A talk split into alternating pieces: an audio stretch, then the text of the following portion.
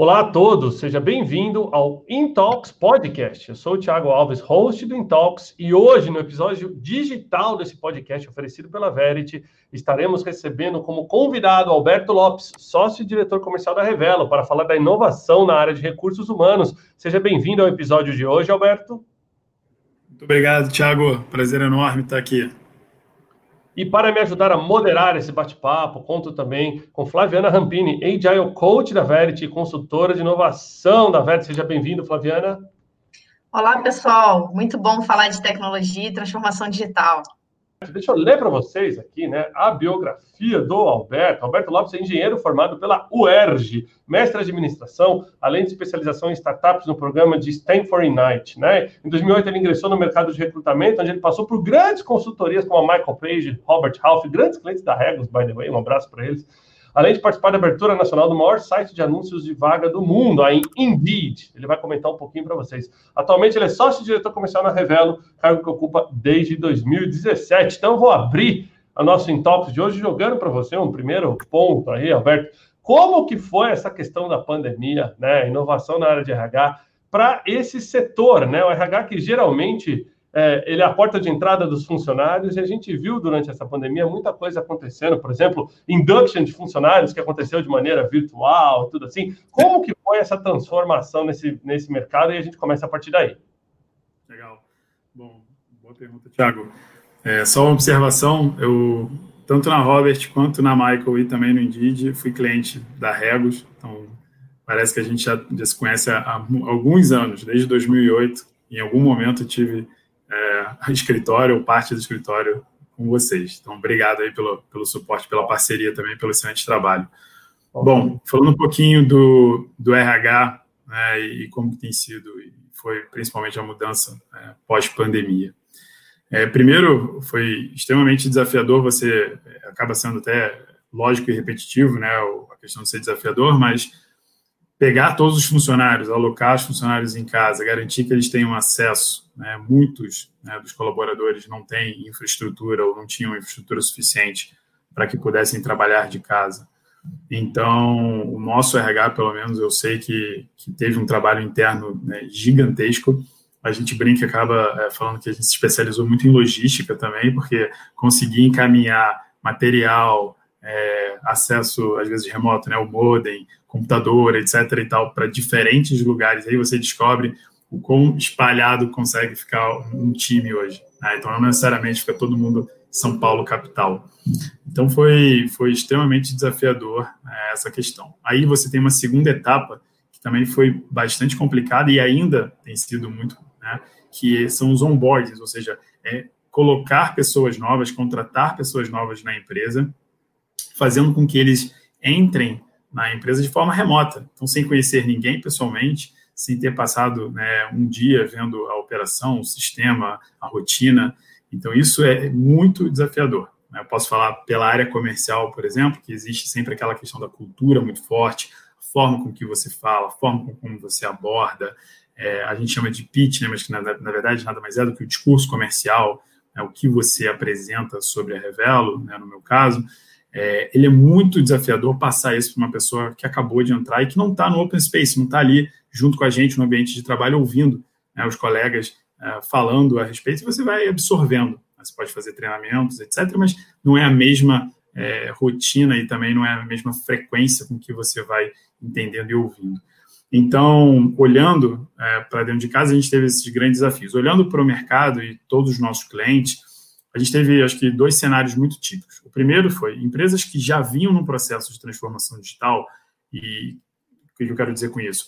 Empresas que já estavam adotando a forma de trabalho remoto, ou part-time, ou full remoto, empresas que já tinham essa, essa questão da rotina, dos rituais né, de reuniões, uh, eventos, etc., que já são feitos com pessoas e colaboradores espalhados, eles foram bem, já estava meio que no DNA, já estava acostumando. Aí tem um outro lado, que são as empresas que não estavam ainda e que precisaram se adaptar muito rápido. Essas sofreram bastante no início, mas acabaram sendo, acho que, surpreendidas, talvez não dizer facilidade, mas pela capacidade que eles conseguiram implementar isso de forma razoavelmente rápida. E aí foi aí que a gente ajudou muito. A gente pôde ajudar muitas empresas de todos os portes que estavam nesse momento de planejamento da transformação digital e que teve que acontecer de forma forçada. É, uma coisa que a gente percebeu muito aqui no Intox no ano passado, principalmente nas lives que a gente fez de digital no final do ano, foi realmente isso, né? Empresas que estavam já um pouquinho na frente quando o assunto era esse trabalho flexível, conseguiram, né? É, sair na frente e manter sua produtividade, enquanto outros tiveram que, que se adequar. É muito interessante você ter trazido esse ponto de vista, porque a gente discutiu isso tantas vezes em tantos setores diferentes, desde indústrias pesadíssimas até as empresas mais modernas de tecnologia passando pela mesma é, dificuldade. Agora, Roberto, deixa eu te perguntar uma coisa também, né? É, a gente sabe que o, o, RH das empresas, por ser a porta de entrada, mas também por ser é, o principal ativo de uma empresa de tecnologia, né? A gente acha que é o, é o, data center, que é o software, mas são as pessoas, né? Ele vem passando por uma transformação, né? Durante muito tempo, é, a gente olhava assim uh, para o RH como sendo a questão estratégica da empresa, e alguém, em algum momento, em algum TEDx da vida, falou: olha, o RH vai ser substituído por um aplicativo no futuro e vai perder o lado humano. Aí veio todo aquela, aquele medo sobre será que o RH vai passar a ser realmente mais robótico, etc. e tal. E essa pandemia reforçou o contrário, né? De que a gente precisa efetivamente ser humano, né? Passar a ser humano. Essa é a visão de vocês. Se tivesse que olhar assim para o mercado todo da Revelo Jobs, a, a, mesmo com toda a tecnologia, existe uma tendência muito grande de humanizar essa relação? Excelente. Ó, eu costumo fazer o paralelo que é o seguinte: dentro da área de TI, vamos, vamos botar o antigo TI. Né? Então, eu vou entregar a idade aqui, mas eu comecei trabalhando, né? a minha carreira foi numa joint venture que era em telecomunicações. É, na época, o departamento de tecnologia era o TI, era infra rede. Você só lembrava deles quando caía a internet. Você ficava sem acesso, não conseguia trabalhar, você reclamava, mas ninguém elogiava quando estava tudo funcionando bem. Quando veio né, toda a, a, transformação, digitalização, e aí a gente agora trabalha com machine learning, trabalha com, com a amostragem enorme né, dentro de inteligência artificial, muitos falavam, ah, os profissionais de tecnologia vão perder o emprego. Ao contrário, os profissionais de tecnologia hoje valem ouro. Né? Por quê? Porque eles migraram, eles saíram de focados somente em infra para profissionais que agora é, estão no business, né? Um bom desenvolvedor, um bom data engineering, data science, um tech lead, é, vale ouro. E a gente tem visto o que está acontecendo lá fora e aqui também. Né? Bom, profissional de RH, ele tem um pouco ainda dessa migração para acontecer. Então, ele é muito visto ainda na questão operacional, então as rotinas operacionais, seja em benefício, folha, próprio recrutamento, é, que quando está atrasado, quando dá algum problema, as pessoas vão lá e reclamam, mas dificilmente alguém vai lá e elogia porque a coisa está tá vindo em velocidade de cruzeiro. Então, acho que tem um, um, processo natural que é uma modernização, que é uma transformação dentro dessa área. E aí, como você comentou, Tiago, dentro de um momento de estresse que foi o pós-pandemia, né, quando estourou e a gente passou aí meses e meses de incerteza, não que esteja claro hoje, mas está melhor do que estava antes, é, você viu a importância da performance da pessoa. Então, você pode ter o melhor sistema, você pode ter o melhor algoritmo, você pode ter é, tudo de tecnologia mais sofisticado possível, mas no final do dia as pessoas têm que operacionalizar aquilo. E aí eu acho que é o grande segredo. O segredo sempre foi a questão de operacionalização. Como você consegue transformar tudo aquilo que você comprou, investiu, planejou é, em resultado. E quem dá resultado no final do dia, quem vai colocar tudo para funcionar, são as pessoas, são os colaboradores. Então, acho que rodar, por exemplo, pesquisas como o NPS interno, verificar nível de satisfação, segurança, é, como que as pessoas estão lidando com esse momento, foi fundamental para a gente entender se as pessoas estavam seguras, tranquilas para desenvolver o seu melhor, para performar. Uh, e aí o resultado vem, é, é, natural. Mas eu acho que esse é um, é um processo que começou agora e vai se intensificar. Muito bom. Passar para a Flaviana, mandar algumas perguntas para ti agora. Alberto, aproveitando então que você falou de profissionais de tecnologia, é, foi um comentário muito pertinente que você fez quando a gente fala de profissões do futuro. Cada vez mais vemos profissões ligadas à tecnologia e com essa evolução aí de todo esse intelecto, enfim. Só que nós vimos algumas mudanças até na pandemia, e na verdade eu nem sei se só pandemia, mas é o que você falou, o profissional de hoje vale ouro e aí eu queria te perguntar: a gente vê cada vez mais as empresas lutando para achar esses profissionais. e esses profissionais cada vez mais exigentes com o local que vão trabalhar. Muitas das vezes deixando empresas tradicionais e buscando empresas que vão é, levar talvez um retorno maior.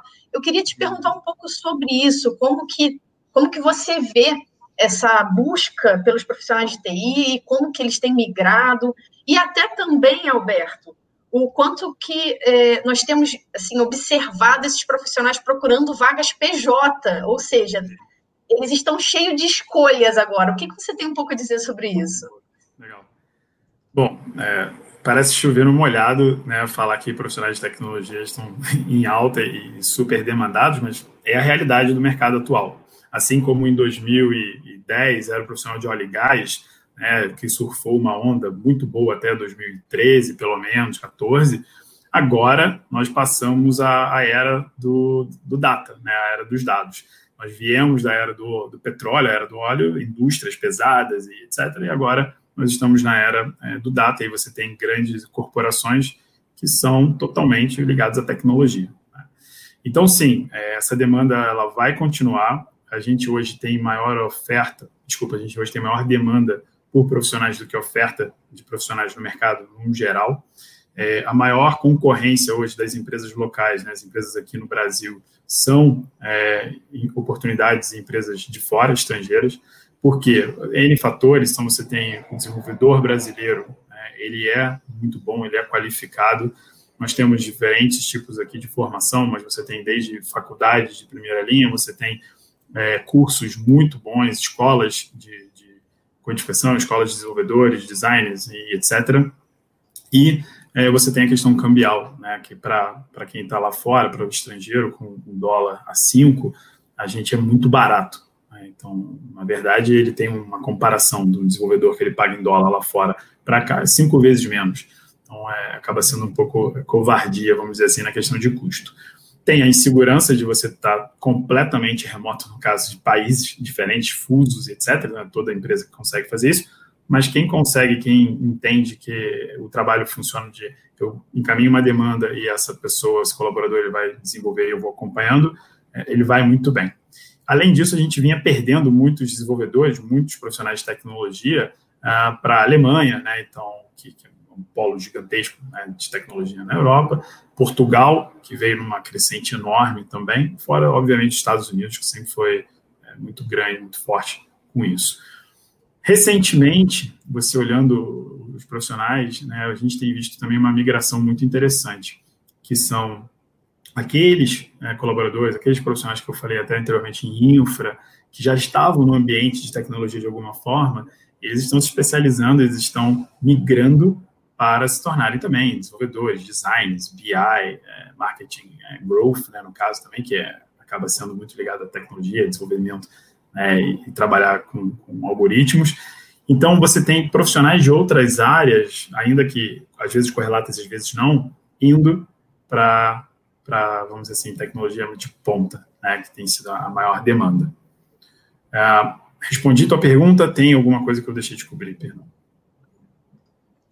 Eu, acredito. Que... Ah, desculpa.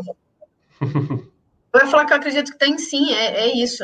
Eles estão cada vez mais buscando se aprimorar, buscando um retorno maior, não só de financeiro, né, mas também de conhecimento, de experiência, né? E se atualizar, né? Você tem que ser, vamos dizer assim, querido, né? Você tem que ter algo que o mercado queira, não adianta se especializar em algo que ficou obsoleto. Uhum. Uma tendência também que a gente viu aqui, Alberto, até te perguntar se você acha que, que realmente a gente deve viver esse novo momento, é o seguinte: muitos profissionais de tecnologia já estão acostumados, até a Flaviana trouxe bem a questão do PJ, né? Mas acho que da contratação por job e da contratação por escopo. E agora, com essa questão da pandemia, o home office se normalizando, né? As pessoas também querendo trabalhar de maneira híbrida, e a gente vai falar um pouquinho mais disso lá para frente, tem algumas perguntas para te fazer nesse sentido, mas eu acho que é, o profissional de tecnologia, ele provavelmente vai começar a trabalhar para várias empresas ao mesmo tempo, ser contratado por job por várias empresas. Então, por exemplo, ah, eu sou um cara especialista em .net, né? Então, hoje eu trabalho um pouquinho aqui para a Verity, amanhã eu trabalho um pouquinho para um, um, gringo que me contrata online e, e não interessa de onde eu estou. Você tem visto isso? E como que você vê a nossa legislação com relação a esse ponto, né, do trabalho flexível em si, né, da contratação flexível? Bom, é, pergunta interessante. Eu vou, eu vou falar o que eu conheço, então é, pode ser que eu seja um pouco limitado nesse assunto, não sou advogado, então legislação, então nem, nem, nem pensar, mas o que acontece muito, é, eu falei sobre a demanda de fora e, profissionais que são contratados aqui para trabalhar em empresas que não estão necessariamente no Brasil. Então, você tem a, opção de CPJ, né, que a, que a Flaviana perguntou. E isso é interessante porque você já tem uma certa flexibilidade. Assim, a empresa lá de fora precisa abrir uma empresa aqui e ter uma série de burocracia. Quando você fala em trabalho é, por projeto, você tem a questão dos RPOs, né, que são projetos de alguma determinada é, de algum determinado tempo, então é um período temporário realmente, e você tem que desenvolver algo, você tem que entregar um resultado final, você tem lá os seus SLAs, que são os compromissos que você tem de entrega, e você é, participa, então, faz parte de uma equipe, de uma empresa por um determinado período de tempo. Fazer isso de forma é, paralela, ou concomitante, eu acho que é, são muitos tiros curtos, acaba sendo meio freelancer. Então, são, são pequenos, assim, pequenas janelas que você pode ajudar de alguma forma, e você pode fazer algo em paralelo, porque você é muito especializado, como você comentou, em .NET, então a empresa XPTO, a empresa tal, precisam de uma ajuda determinada ali num pequeno projeto. Eu não, tenho, eu não vejo tanto isso, porque a Revelo a gente não faz essas posições de freelancer. O que a gente faz muito, a gente investiu demais, né, do final do ano passado até agora, tem sido nas posições é, de forma temporárias ou mesmo terceirizados. O que, que significa isso? Uma empresa ela tem uma necessidade de desenvolver um sistema para gestão interna dela, então seja um RP, etc. E, tal. e aí ela não precisa contratar 40 desenvolvedores é, para ficarem lá é, fazer carreira, mas é um momento que ela precisa contratar porque ela tem esse projeto que deve durar em torno de seis meses. A gente consegue ajudar, então a gente faz esse processo tanto do recrutamento, alocação, administração de folha, etc., para que a empresa tenha esses profissionais entregando lá e fazendo o projeto que era preciso. Tá? No final do projeto, entregou tudo certo, ela faz os desligamentos e esses candidatos, esses profissionais, eles vão para outros desafios. Alguns, né, rapidamente vou colocar, e outros acabam sendo até aproveitados pela própria empresa, que olha e fala, olha, gostei muito do Thiago, gostei muito da Flaviana, fizeram um belíssimo trabalho aqui, quero incorporar, é uma opção. Tá? Então, isso tem, tem acontecido bastante. É, com relação a, a projetos, é, a gente tem visto uma demanda muito grande. Então, são sazonalidades, né? Você tem, às vezes, fechamento contábil, então você tem que investir, seja num sistema, seja numa equipe financeira para fazer fechamento contábil agora que, que a gente acabou o ano. Você tem muito dentro de fábricas de software, que são as empresas que desenvolvem software, desenvolvem sistemas para um determinado mercado, ou mesmo para empresas que precisam desde sistema de ponto, sistema de gestão de cliente, de faturamento, enfim, a gente tem ajudado muito esses, esses tipos, pelo menos. Flaviana, para ver, é, acho que eu queria ouvir um pouquinho também, assim, de vocês, né? Você como head de inovação e tudo na, na, na Verity, né? Cuidando das pessoas, é, é um, é, um, é, é um movimento que vocês têm percebido também com relação ao profissional de tecnologia? Sim, com certeza é uma busca constante e a Verity, como uma empresa que fornece tecnologia, ela busca sempre profissionais. Então, é, a gente percebe isso, tá? Essa, essa migração rápida, essa, essa mudança rápida dos profissionais no mercado. É, isso era até um tema que eu ia puxar, perguntar ao Alberto um pouco sobre, que é o fato da retenção, né? Então, a gente busca muito esses profissionais de mercado, eles estão cada vez mais capacitados e existe uma necessidade cada vez maior. As empresas por si só, elas acabam deixando de ser uma empresa só focada em negócio, acabam se tornando empresas de tecnologia, né, que oferecem seus negócios. Então, é, acontece também dessa migração e cada vez mais a gente busca essa retenção do profissional, trazer uma jornada dele dentro da empresa que traga uma experiência para aprender. E aí eu ia até puxar para o Alberto perguntas sobre isso é, como que está, porque a gente sabe, transformação digital, ela não é só digitalizar um, um ambiente, uma empresa, deixar de ser manual, não é só isso. A transformação digital, ela está muito ligada a trazer uma experiência para o seu cliente lá na ponta e para os seus funcionários, que são quem entrega essa experiência. Então, eu ia até perguntar para o Alberto sobre esses movimentos dentro da RH porque é, nós conversamos muito, às vezes, com empresas e a gente percebe que eles ainda estão muito engessados, focados em recrutamento e seleção, E esse foco no profissional, que é para reter ele lá dentro, às vezes é esquecido. Então, eu queria te perguntar, Alberto, um pouco sobre isso também. Como que tem sido o movimento dos RHs dentro desse contexto de transformação digital para reter o profissional, para trazer essa experiência? Legal. Olha, talvez esse seja o maior desafio, é, é reter. Porque, pensa, se você começa, se tem uma dificuldade e contratar é um desafio. Aí você contrata, a pessoa fica três meses na tua empresa, sai, teve um custo absurdo, né? não só da contratação, mas de tempo, não só tempo que você levou, é, que você envolveu também colaboradores, gestores, RH que participaram do processo. Então a retenção ela é bem, bem desafiadora. Como que as empresas podem fazer isso? Eu não, eu não tenho uma fórmula perfeita. Se eu tivesse, a gente venderia isso facilmente. Mas o que, que a gente percebe?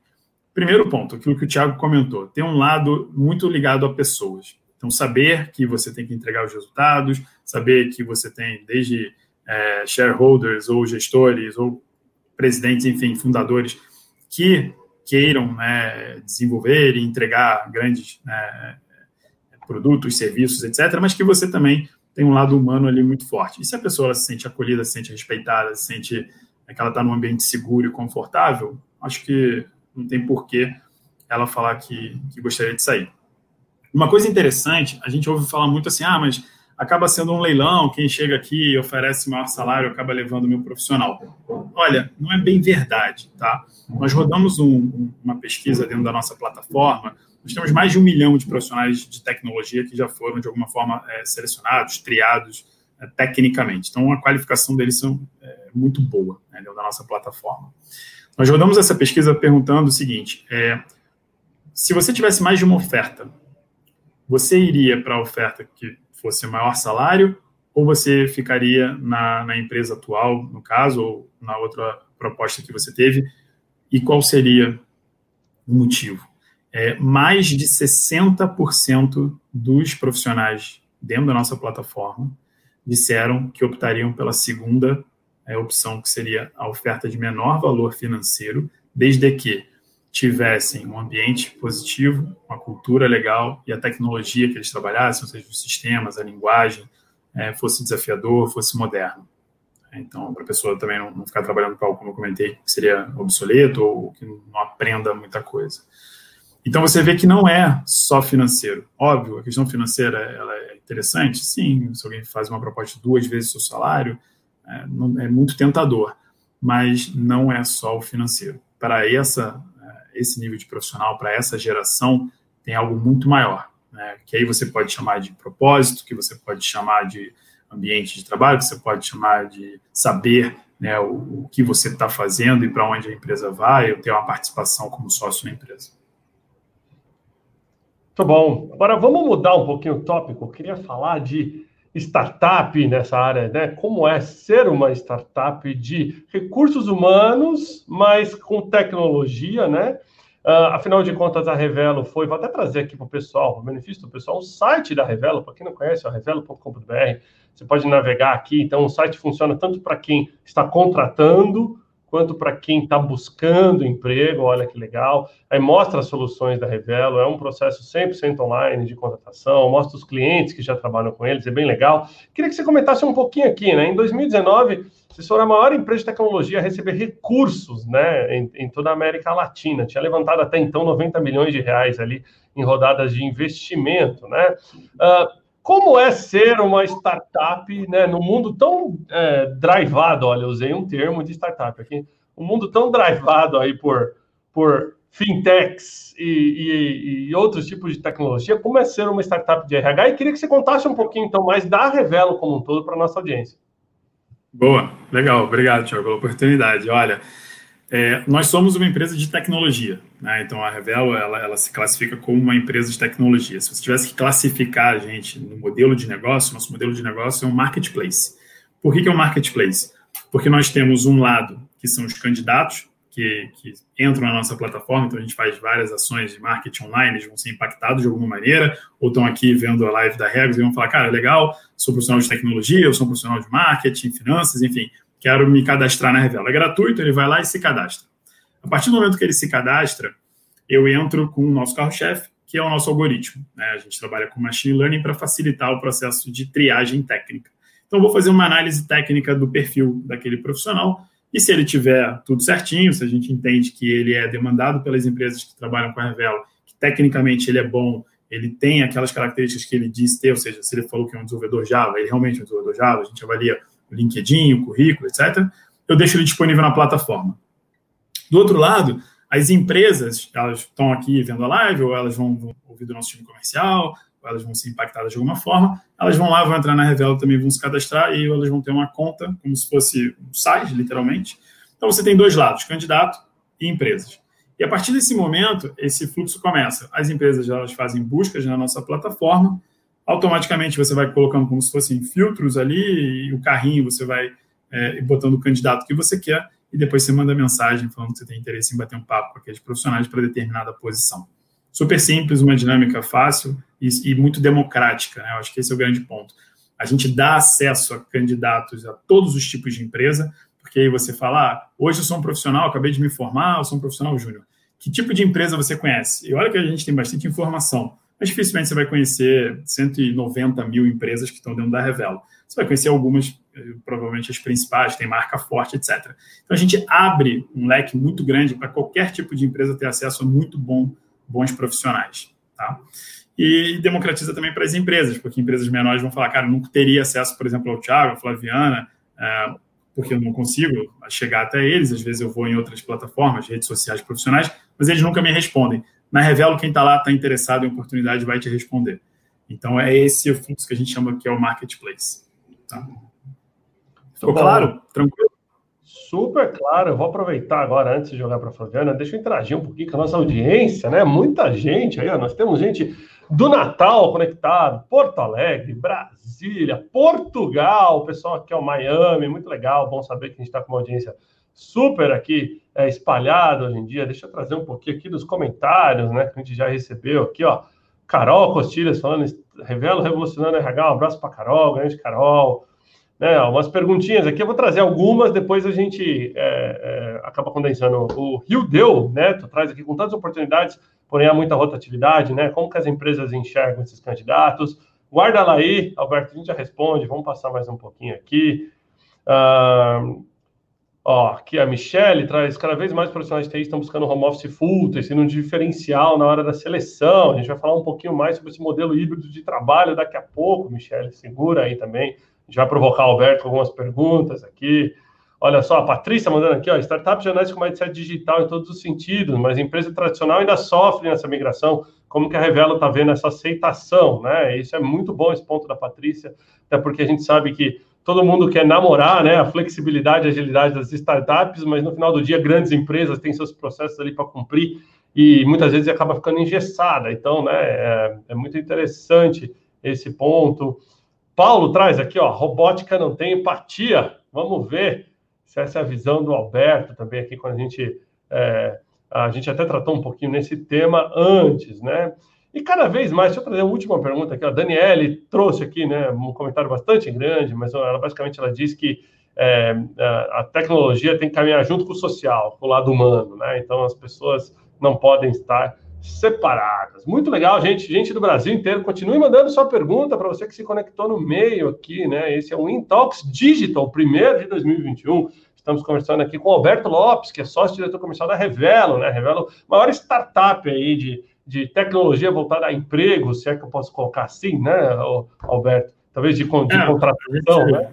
A gente fala que nós somos né, a maior empresa de startup, no caso, você pode falar, a maior startup é, para ferramentas né, de recrutamento e seleção. Muito bom. Bom, você deu, deu uma olhada já em algumas coisas, o pessoal está mandando bastante comentário, depois eu trago mais a, alguns aqui, mas vamos falar um pouquinho agora dessa questão flexível do trabalho, né? Se o, o home office trouxe uh, um desafio de todo mundo ter que se reinventar, nem todo mundo consegue trabalhar de casa, e o trabalho uh, flexível, digamos assim, também não é para todo mundo, né? E a gente está vivendo provavelmente a era do trabalho híbrido, né? Onde empresas vão ter parte escritório, parte casa, parte da, da força de trabalho é, própria, parte talvez por job, parte talvez é, é, qualificada, especializada, parte mais genérica, né? A gente vai quebrar várias barreiras é, do passado. Como é que vocês estão já vendo esse movimento na indústria, né? Uh, e, e, se você acha que realmente isso é uma tendência de longo prazo ou não? Talvez quando as coisas voltarem ao normal, tiver uma vacina, o, o, o novo a, o novo fancy, né? O novo a, a, parte que todo mundo quer voltar para o escritório. Como é que você vê isso? É, isso é interessante. Acho que no início eu fiquei eu fiquei um pouco cético. Eu falei, ah, daqui a pouco isso vai passar, vai todo mundo voltar à rotina normal. Cara, não, não passou. Né? Então a gente continua é, remoto. O que eu passei a ver, que eu achei muito interessante, foi o contrário. Acho que as empresas estavam muito preocupadas até no primeiro momento, assim, de putz, como é que a gente vai conseguir gerenciar, saber, controlar aquela mentalidade até mais antiga de ah, eu não acredito em home office, eu acho que o cara não vai trabalhar, ele vai estar de pijama, vendo TV, etc. Enfim, acho que isso quebrou. Né? As empresas continuaram dando resultado, as empresas tiveram incremento de performance muitas vezes, com todo mundo em casa remoto. As pessoas têm que contratar pessoas maduras, né? Pessoas que são capazes de fazer o próprio gerenciamento, às vezes, do tempo e cumprir suas rotinas. Caso você identifique que isso não está acontecendo, é fácil. Se for pontual, você desliga a pessoa porque ela não está comprometida com o negócio. Então, esse foi o primeiro ponto que eu vi de mudança. Né? Eu acho que se eu tivesse que apostar, eu já faria em algo flexível nem 100% é, presencial, nem 100% remoto. Por que não 100% remoto? Opcional. Eu tenho visto muitas das pessoas, dos nossos colaboradores, não da Revela, do meu time comercial principalmente, falando que adoraria passar um, dois dias por semana uh, no escritório. Porque eles sentem falta, sente falta da interação com o time, sente falta muitas vezes do ambiente corporativo, de estar lá, trocar uma ideia, bater um papo, tomar café não é a mesma coisa no remoto. Você curte isso e é legal, né, mas depois de um tempo você sente falta daquela dinâmica de grupo. É, isso é bom, significa que as pessoas gostam de estar juntas, né, elas se identificam, elas, têm, elas querem é, colaborar. Então, acredito muito, se eu tivesse que apostar, em algo que seja híbrido mesmo. É, não sei qual o percentual disso, se é 50-50, 60-40, 70-30, não faço ideia. Mas, mas que eu acredito que vai, vai para essa linha, sim. Muito bom. Posso até contribuir aí um pouco sobre isso? Puxando um pouquinho para o universo da agilidade, né? Na agilidade a gente sempre fala da autonomia dos profissionais, a autogestão da equipe. Eu acho que vocês puxaram um ponto que é importantíssimo. É, o modelo antigo de gestão ele prezava muito comando e controle. Então, é, muitas empresas ficaram meio perdidas, meio desesperadas com esse momento pandêmico, porque perdeu aquele controle muito perto dos profissionais. Então, é, a gente até brincou no início da pandemia que quem impulsionou a transformação digital das empresas foi o Covid, né? Então, a gente até brincou um pouco com isso. É, é um cenário triste, mas que acabou impulsionando as empresas para um, um, momento tecnológico. E, e os líderes tiveram que aprender a lidar com esse comando e controle é, perdido, dar autonomia para os profissionais. Então, acho que está muito ligado a isso que você falou. É, o perfil dos profissionais do futuro, eles estão muito ligados a você ter uma pessoa que ela tem a responsabilidade sobre o trabalho que ela está executando. E aí eu acho que vem dos líderes de deixar cada vez mais claro as metas, o que se espera daquele profissional. Então, se você quer acompanhar isso de uma forma diária, bate um papo numa dele, cria uma meta diária para que você se sinta um pouco mais confortável com o que, que aquele profissional está fazendo. E eu acho que a flexibilidade, ela vem trazer ganhos sim. Às vezes um profissional, ele acorda de manhã e ele não está naquela energia que, por exemplo, ele vai estar tá à noite. E se o cara, por exemplo, é um desenvolvedor que não precisa estar tá ali no horário comercial, por que, que ele não pode começar meio-dia a jornada de trabalho dele e desenvolver e entregar muito mais no final? Então, eu acho que tem tudo a ver com essa questão de dar cada vez mais autonomia para os profissionais. Requer deles também, claro, um perfil, um soft skill aí ligado a essa responsabilidade, a esse sentimento de dono. Mas é, eu acho que sim, é, existirá empresas que podem voltar, dado o contexto que elas já estão acostumadas cultural, mas eu acho que cada vez mais é, teremos essa mistura, sabe? De um, de um home office com um encontro de vez em quando. Por exemplo, a Regos, lá na Verity.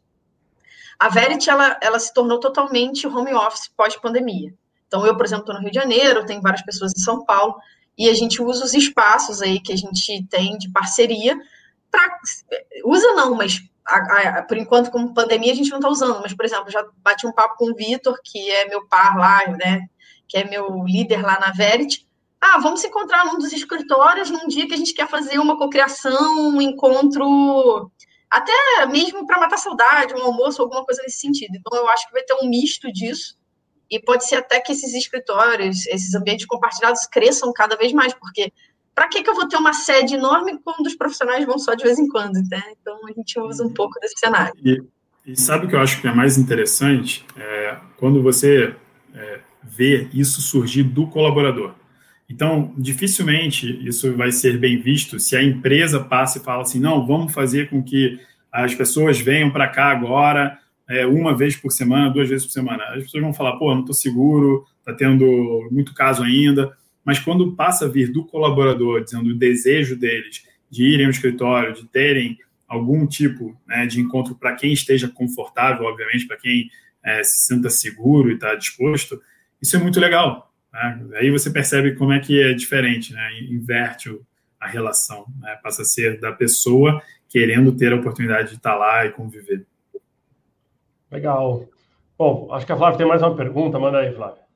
Eu queria perguntar o seguinte: a gente está falando aqui um pouquinho de competência dos profissionais, né? É, como é que a Regos lida com isso? Porque as empresas às vezes querem um cara que tenha todos os skills, né? Não só de currículo, né, que eles saibam um monte de, de informações de tecnologias, mas também que tenha é, soft skills, né, de comportamento e tal. Como é que a Regos lida com isso no processo de contratação, de aproximação desses profissionais com as empresas? Vocês têm algum plano de capacitação? Como, que é isso? É ótimo ponto, e depois foi, inclusive, é, vou dar minha contribuição rápida, mas eu pedi até para o Alberto comentar, porque eu sei que a Revelo treina os profissionais, capacita os candidatos, né? Mas a gente aposta muito no, no micro-training, né? No micro-treinamento. Acho que a gente contrata pelo soft skill, né? Uh, você contrata a pessoa por aquilo que ela tem de, de caráter, né, de, de, atitude e tudo mais. Só que você precisa treinar os hard skills. Os hard skills são mais fáceis de serem treinados, né? Então é, é, é como a gente faz. Mercado de co-work não é um mercado vasto ao ponto de você ter tantas empresas e ter esse conhecimento de mercado. Não tem, né? Pensa bem é, quanto, né?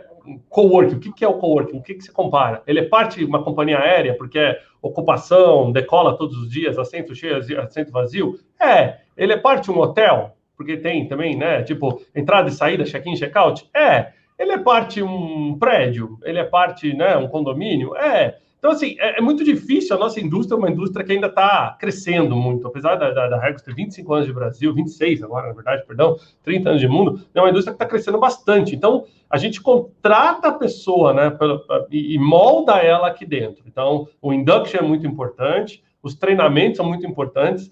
E é o, é o que a gente chama né, de, de treinamento on the job mesmo. O cara chega e vem, ele aprende com os melhores, tem todo um centro de capacitação e por aí vai.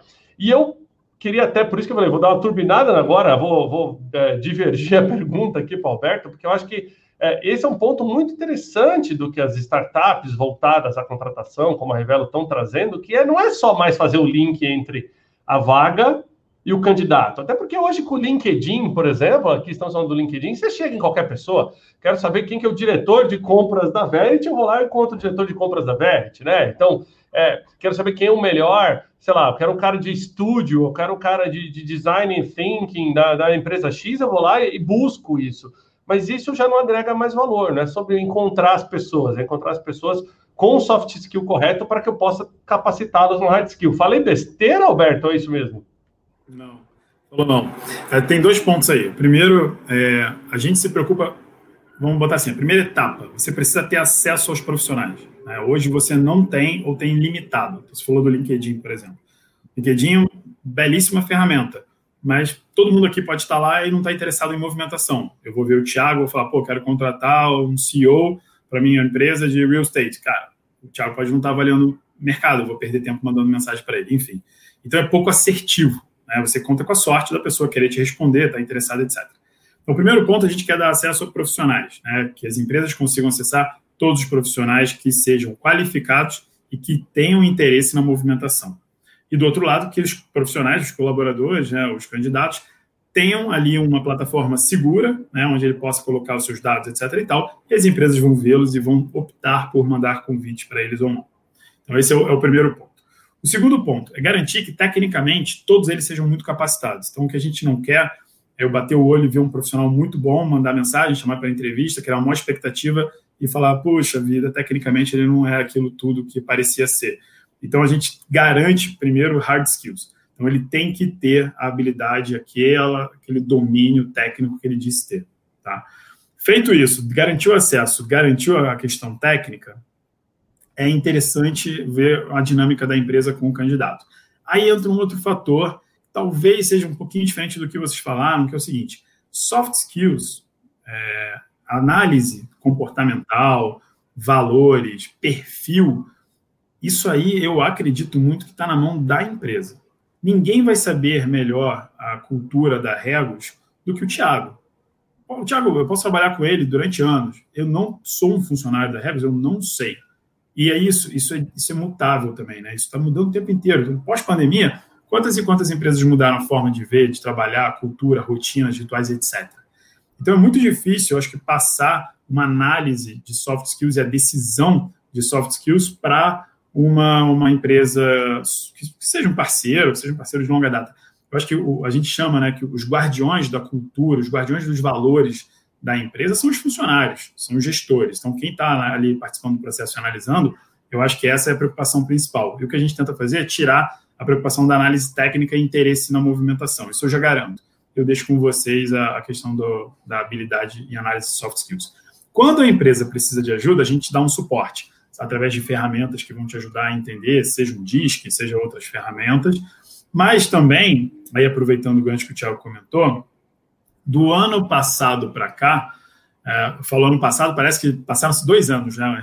É super recente. Nós, dentro da Revelo, lançamos um novo produto que foi muito legal, que chama Revelo Up. O que, que é isso? É um, é um up de dar um up na sua carreira. Exatamente como o Thiago comentou. Então, você pega um candidato hoje, que é um desenvolvedor de uma linguagem que é um pouco mais antiga, uma linguagem mais básica, que tem uma faixa de remuneração X, e ele olha e fala assim: olha, se eu me especializasse em Python, que é algo mais moderno, mais é, usável né, hoje em dia, que tem uma demanda maior, mais pujante, poxa, eu poderia sair do meu salário de X para X mais 50%. Caramba, mas eu não tenho hoje como pagar um curso. O que, que a Revelo está fazendo? Eu pego esse candidato, eu vou financiar o candidato, ele vai fazer o curso dele de Python e ele me paga depois que ele acabar o curso, seis meses depois, ou quando ele tiver a nova oportunidade como desenvolvedor Python. A gente passou a fazer isso no ano passado e a gente pegou um momento muito legal. E, e aí tem uma questão até que, que, é bonito, assim, tem uma questão é, social, que é você pegar um profissional que de repente não está conseguindo fazer um curso ou, ou, se especializar em algo que mudaria a vida dele, impactaria não só a vida e a carreira dele, mas como da família, muitas vezes, e a gente dá acesso a ele fazer isso. A gente começou a fazer financiamentos em grandes volumes agora, para uma quantidade de gente bastante razoável, tá? E o pessoal vai lá, faz o curso, especializa, consegue um emprego novo, tá? Começa um emprego diferente ou volta a trabalhar porque se especializou e se modernizou, ou consegue uma remuneração maior. Então, o impacto na vida das pessoas com, com relação a esse produto é fantástico. Agora, Alberto, deixa eu mudar um pouquinho o tema aqui, né? Consciente que a gente tem mais 10 minutinhos aí. Quais são as tecnologias que estão chegando aí pra, para os RHs das empresas, né? Para para a parte de recursos humanos, não só recursos humanos, talvez, a gente pode falar até de, é, de, de, departamento pessoal, a gente deve ter mais interação digital, app, realidade aumentada, é uma das coisas que deve estar vindo aí, né? É, como é que você vê as novas tecnologias? Olha, eu tenho muito interesse é, em ver como é que vai ser feita a análise através de algoritmos de comportamento e performance de profissionais. É, acho que depois, aquilo que a gente comentou, depois que o profissional entra na empresa, e aí tem aquela parte do encantamento, né? A pessoa é nova, a empresa nova falou que é o, é o início de namoro, né? Tudo são flores, bonito. E depois de um período, como que você vai conseguir fazer uma análise que não seja é, analógica, né? Uma análise de ficar parando ali, sentando, conversando, o que você consegue pegar do dia a dia dele através de comportamento, produção. E, e isso me interessa muito né, análise de performance, principalmente através de tecnologia. E também entender como é que está o nível de satisfação dele através de coisas que você vai pegando no dia a dia, sabe? Dados, você, na, na verdade é isso, você vai colher dados de todos os lados, conseguir interpretar isso. Criar um algoritmo para isso, é fantástico. Muito bom. Agora, também uma outra interação rápida aqui, aproveitando algumas perguntas que a gente recebeu é, da nossa audiência, né? Se tivesse que olhar para o perfil do contratante, o que, que, o contratante tem que mudar na cabeça dele? A gente fala muito do candidato se adequar à empresa, o que o contratante tem que mudar numa época como essa, nesses novos tempos? Legal. Olha, primeira coisa, acho que o grande desafio, é, e aí tem umas palavras que são meio batidas e parece chover no molhado, mas existe um, uma certa resistência muitas vezes das empresas e o RH ele, ele tem muita culpa disso também. Ele é muito resistente às vezes à tecnologia. Tá? Então a, inovação muitas vezes ela não está no RH não só porque a empresa acaba vendo o RH como a, a cauda, né, como a ponta, vamos dizer assim, final para alguma inovação. É, tem, tem muita participação do RH nisso, a resistência à mudança, querer continuar fazendo a coisa como vinha sendo feita. Isso gera um desgaste muito grande.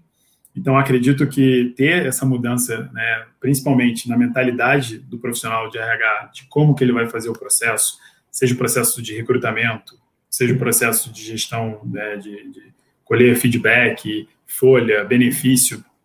Eu acho que quanto mais operacional, mais as empresas já conseguem mudar e, e colocar tecnologia. Falta ainda na, na, questão que tem um operacional, mas tem um lado pessoas muito forte, que é o recrutamento. Então, se as empresas começam a entender que ela pode sim confiar é, numa empresa de tecnologia que vai te dar suporte, vai te dar acesso a profissionais, é, que é, por exemplo, o nosso caso da Revelo, e não criar uma resistência querendo comparar isso com o que você vinha fazendo antes, que era aquele trabalho braçal de ficar mandando mensagem, vendo quem retorna, marcar agenda, é, eu acho que aí você começa a ganhar tempo. E aí é eficiência. Eu acho que a palavra de ordem, desde que estourou a pandemia até agora, tem sido eficiência. Você tem que fazer mais com menos, você tem que otimizar o seu tempo é, para conseguir entregar tudo que você tem que entregar. Muito bom. E uma última pergunta aqui, entrar um pouquinho no seu lado de empreendedor, né, como um dos partners da Revelo. Como é empreender nesse mercado, né?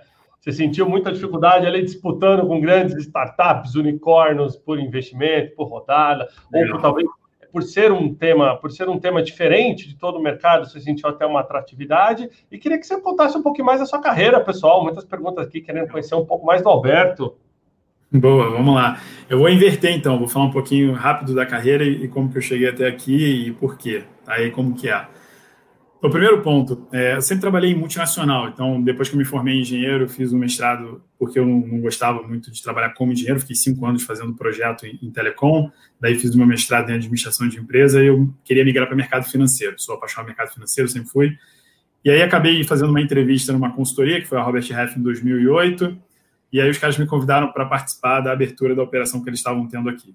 Né? E aí foi quando eu virei headhunter totalmente do nada, sair de engenheiro de, de telecom para Headhunter. Mas foi um mercado que me interessou muito. Eu comecei a trabalhar com recrutamento e vi que era basicamente tudo que eu gostava: lidar com pessoas todos os dias, ter uma atuação comercial, que era o que eu gostava, é, estar tá em contato com diferentes empresas, cada dia um dia novo, é diferente, você faz processos diferentes, etc. Então, fiquei apaixonado pela indústria. Né? Fiquei nessa indústria de 2008 até 2014, e aí passei pelas grandes, né, as duas grandes empresas, vamos dizer assim, as consultorias nesse mercado. Aí migrei e fui para uma empresa de tecnologia, que foi o Indeed, quando o Indeed abriu operação no Brasil em 2015. Fiquei lá dois anos e aí me encantei pelo mercado de tecnologia. Falei, cara, é isso. Né? Aí pude viajar, é, ver o que era uma empresa que deu muito certo, uma startup lá fora, apesar daqui não, não ter girado muito bem. Mas lá fora o negócio era muito grande, eu vi o quão escalável consegue ser quando você sai da questão analógica, processo, manual, depender só né, de, de, de, força braçal e você implementa tecnologia. E aí isso me encantou.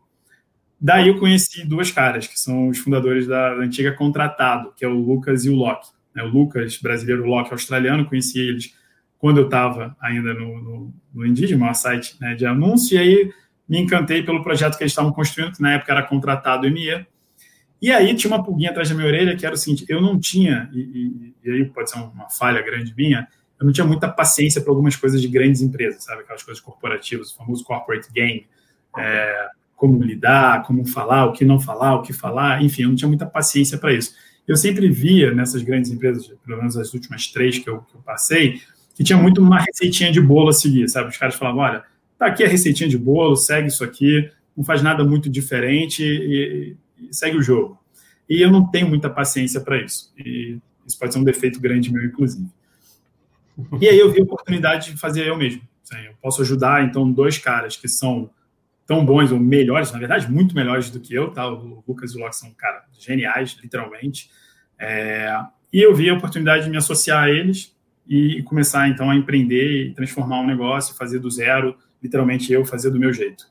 E deu super certo. É, a gente começou em 2017, eu comecei na Contratado, a gente virou Revelo logo depois, no mês seguinte, e nós saímos de uma empresa de 12 pessoas para uma empresa de 200 pessoas, tivemos aí 90 milhões de reais em captação, então, graças a Deus, deu tudo certo.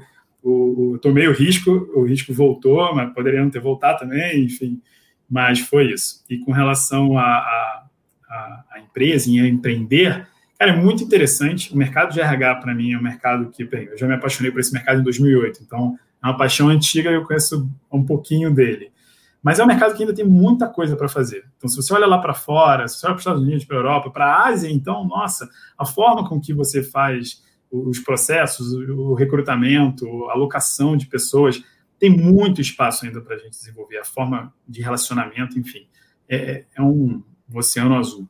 E não tem grandes empresas aí que tá, esse é, o, esse é o grande barato. Você tem empresas que são muito tradicionais, que são as consultorias, é mais old school, a forma de fazer como se fosse mais customizado, né? O, negócio um pouco mais, mais é, old fashion, assim, antigo. E você tem os sites de anúncio, que, que são, teoricamente, a coisa mais moderna que você tem, mas que surgiram em 2000, já tem 20 anos. É, e aquele tsunami de currículo em cima de quem faz uma aplicação de vaga. Eu, eu passei por lá, posso, não faz muito sentido. Aí você consegue ter na Revelo algo que você consegue customizar super bem, porque você é quem vai conduzir, uma ferramenta que te dá acesso, e você tem volume que você tem no, no site também. Então, acho que a gente casa muito bem as duas coisas, com uma tecnologia muito sofisticada embarcada. Então, para mim, é, é, é meio no-brainer, assim, é tipo, óbvio que, que, a gente vai sair na frente. E os números vêm provando isso, né? É, que bom. Muito bom. Bom, vou passar para a Flaviana para uma última pergunta, Flávia, antes da gente passar aqui para as considerações finais. Fechado. Alberto, quero fazer uma pergunta que é de extrema importância nesse cenário digital que a gente está, que é que envolve as lideranças dentro das empresas. Então, quando a gente fala de cada vez mais inserir agilidade, a gente fala de um ambiente um pouco mais, ou talvez o máximo possível, horizontalizado, é, falamos de redes, onde o líder cada vez se torna mais um líder servidor, enfim. Mas todo, todos nós sabemos que existe uma cultura muito grande e hierárquica e o próprio Brasil ele tem entre suas leis aí as hierarquias estabelecidas que, que forçam isso. Então, eu queria perguntar para você o que, que você acha desse novo RH, desse, dessa inovação de, dentro do RH, o que, que ele pode fazer, o que, que ele deveria fazer para influenciar essas lideranças nesse movimento digital, nesse movimento ligado a pessoas. Legal. Olha, é, influenciar, acho que é o grande é, o grande barato, vamos dizer assim, é, é o que o RH consegue fazer melhor. Dar um senso de unidade tem sido diferencial para mim.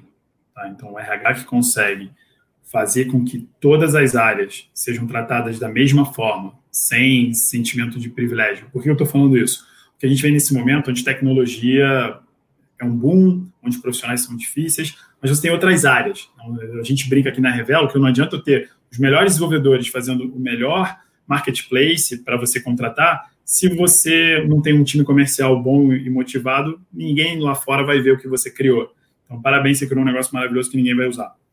Então, você tem um RH que consegue trazer esse senso de unidade, que todas as áreas se sintam né, é, abraçadas, que se sintam é, pertencentes a um resultado final, que não é mérito só do comercial, que não é mérito só da tecnologia, que não é mérito só do financeiro, eu acho que é, é fundamental. É, Alberto, passando para você, então, para considerações finais aí para a nossa audiência, aí, com base no a inovação nos recursos humanos. Bom, primeiro, obrigado mais uma vez, Thiago, pelo convite. Uh, obrigado, Flaviana, também pela participação, pelas perguntas. Obrigado aí a todo mundo que está assistindo, pelo interesse, pelas perguntas também. Cara, acho é, fantástico o trabalho que vocês estão fazendo de divulgar o máximo possível de informação, levar conteúdo de qualidade, relevante principalmente.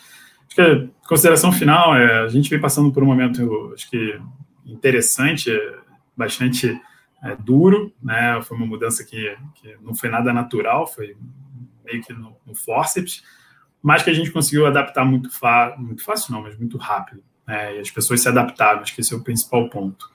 A gente vem passando por um momento onde a busca da eficiência, é, acho que é o nome do jogo. É, considerações finais, eu gosto de falar sempre também alguma coisa de, de predição de futuro, então é um jogo perigoso, mas eu estou bastante otimista com esse ano, é, apesar de, de, um ano é, muito turbulento o ano passado, acho que esse ano de 2021 a coisa já dá uma, uma acalmada e você começa a ver é, muito, muita empresa de fora tendo muito interesse no Brasil, seja investidor, seja empresas que estão querendo contratar.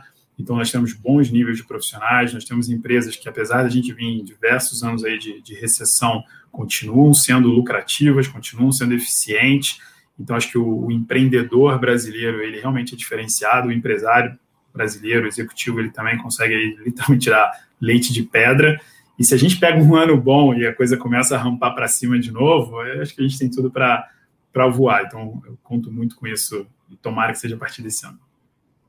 Muito bom, muito obrigado, então, Alberto, pela participação. Flaviana, também muito obrigado pelas considerações, pela participação, né? Porta do Intox sempre aberta aqui, Intox Digital, que acontece toda semana, toda quarta-feira, aqui no LinkedIn, no YouTube do Intox, né? Sempre oferecido aí pela parceira do canal, a Verity. Um grande abraço para o Alexandre Barsi, também, que não pode estar aqui hoje com a gente, CEO da Verity, mas que semana que vem vai estar de volta. Então, Flávio, obrigado pela participação. Eu que agradeço, muito obrigada. É sempre bom falar de tecnologia e transformação digital. Um grande abraço a todos. Obrigado, Alberto. Obrigado, Flávio. Obrigado, pessoal. Tchau, tchau.